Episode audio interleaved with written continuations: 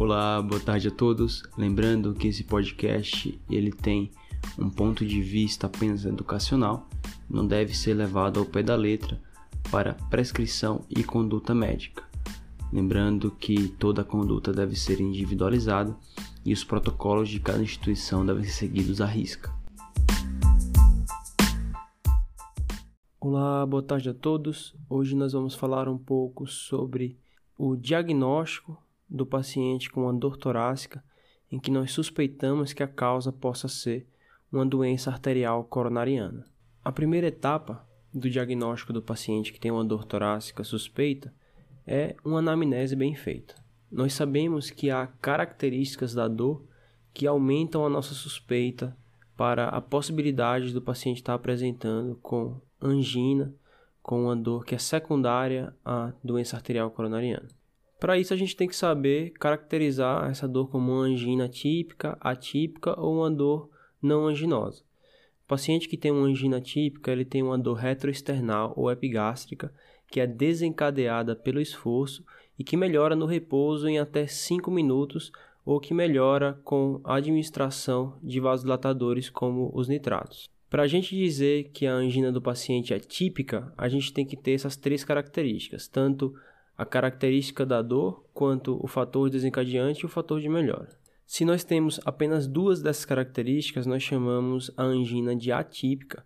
E se há apenas uma característica, se o paciente não tem o fator desencadeante nem o fator de melhora, se não tem relação nenhum com esforço e repouso, daí a gente caracteriza essa dor como uma dor não cardíaca. Essa é uma classificação teórica, mas na prática, muitas vezes não é bem assim. Muitas vezes os pacientes eles não são bons informantes, e eles podem ter um limiar variável da dor, principalmente quando há vasoespasmo associado. Além disso, há outras características da dor que aumentam a nossa suspeita para uma doença arterial coronariana, como é o caso de uma dor que irradia para os membros superiores, que irradia para a mandíbula, uma dor que é acompanhada de náuseas ou de aforese, tudo isso aumenta a probabilidade pré-teste. E há também algumas dicas que reduzem a probabilidade pré-teste, como é o caso, por exemplo, do paciente que tem uma dor ventilatório dependente, do paciente que tem uma dor que piora claramente a palpação e do paciente que tem uma dor que dura muito pouco, alguns segundos, ou que dura muito tempo. No paciente que tem uma dor prolongada, com mais de 20 minutos, que não melhora após 5 minutos de repouso, geralmente esse paciente vai se encaixar em dois extremos ou ele está infartando, ou a dor dele não é cardíaca. Lógico que a gente sempre deve também pensar em diagnósticos diferenciais. Não é porque a dor não é anginosa que não é uma dor importante que pode estar por trás de uma teologia grave. Lembrar sempre de embolia pulmonar, da possibilidade de uma dissecção de aorta, da possibilidade de uma rotura esofágica e de uma pericardite com tamponamento.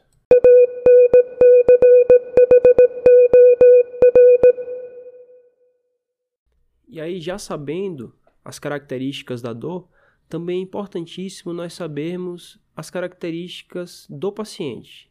Quais são as comorbidades? O paciente é diabético, hipertenso, ele é tabagista, ele tem uma história familiar importante para uma doença arterial coronariana precoce, ele é obeso, ele é dislipidêmico, ele é sedentário. Existe alguma doença inflamatória crônica que aumente a chance de uma doença arterial coronariana, como lúpus, artrite reumatoide? No caso da mulher, a história de diabetes gestacional, de hipertensão na gravidez, de pré-eclâmpsia, de eclâmpsia. Tudo isso tem que ser conhecido para nós estimarmos a probabilidade pré-teste do paciente ter uma doença arterial coronariana.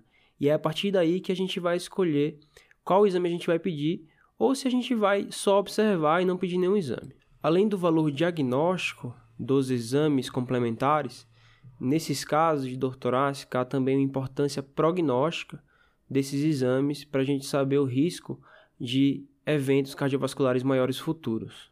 Para estimar a probabilidade pré-teste, nós devemos utilizar tabelas, scores já bastante consagrados, e um exemplo é o score de Diamond Forrester modificado. Se nós temos um paciente com uma baixa probabilidade pré-teste, é prudente uma observação clínica, um acompanhamento e a busca por diagnósticos diferenciais que não sejam doença arterial coronariana. Nesses casos, quando for solicitado o exame, é preferível que esse exame seja um teste ergométrico com análise do eletrocardiograma de esforço. Outro teste que seria aceitável nesses casos de baixa probabilidade pré-teste é uma angiotomografia de coronárias, um teste anatômico.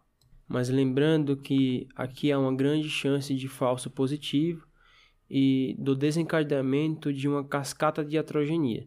Então tem que ver muito bem o risco-benefício de solicitar exames complementares para esse grupo de pacientes. Já no paciente com a probabilidade pré-teste intermediária, que é aquele em que há mais dúvida, há um grande valor diagnóstico dos exames complementares dos testes funcionais. Aqui há diversas opções que nós podemos lançar mão para diagnóstico, entre elas o teste ergométrico, a cintilografia de perfusão miocárdica, a ressonância de perfusão miocárdica e o ecocardiograma de estresse. Independente da modalidade que nós escolhemos, na ausência de contraindicações, é preferível que o estresse para a obtenção das imagens seja o exercício, pois o exercício ele fornece bastante informação complementar, como análise da reprodutibilidade dos sintomas no exercício, a capacidade funcional, a resposta hemodinâmica e a resposta eletrocardiográfica ao exercício. Mas nem todo paciente ele pode se exercitar. E aí é nesses casos que a gente vai partir para o estresse farmacológico. E há também alguns pacientes em que vai ser obrigatória a realização de algum exame que envolva imagem como é o caso do paciente que tem um eletro não interpretável, como aquele paciente que tem um bloqueio de ramo esquerdo, e no paciente em que nós julgamos que é uma probabilidade intermediária mais limítrofe, uma probabilidade intermediária alta, como é o caso do paciente que tem uma probabilidade pré-teste acima de 65%. Já no paciente que tem uma probabilidade pré-teste alta, há uma grande chance não só de nós confirmarmos o diagnóstico de doença arterial coronariana crônica, mas também de o paciente ele ter uma doença arterial coronariana crônica mais grave, de importância anatômica, com possível envolvimento do tronco de coronária esquerda, de DA proximal ou uma doença arterial coronariana triarterial. Nesses casos, é prudente nós já partimos direto para a cineangiocoronariografia. Lembrando que esse paciente que tem uma alta probabilidade pré-teste, ele tem uma probabilidade de doença acima de 85%. Então, um teste funcional negativo, ele não excluiria a presença de uma doença arterial coronariana importante.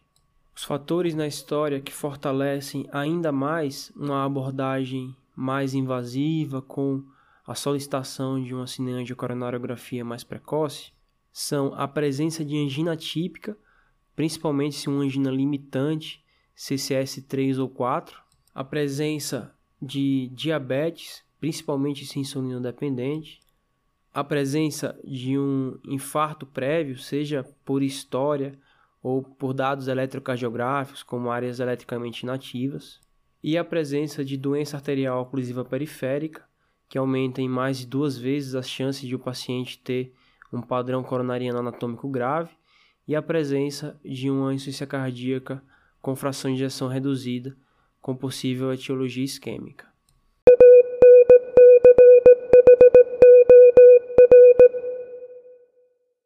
Sobre diagnóstico de doença arterial coronariana crônica, é isso. Lembrando que essas informações valem para o paciente crônico e não para o paciente agudo que chega com a dor torácica na emergência. Na emergência, o algoritmo diagnóstico é bem diferente e a avaliação tem outros pormenores. Lembrar sempre de individualizar caso a caso, tanto para a solicitação de exames quanto para a instituição de terapias, e sempre seguir os protocolos de cada instituição. Uma boa tarde, fiquem bem.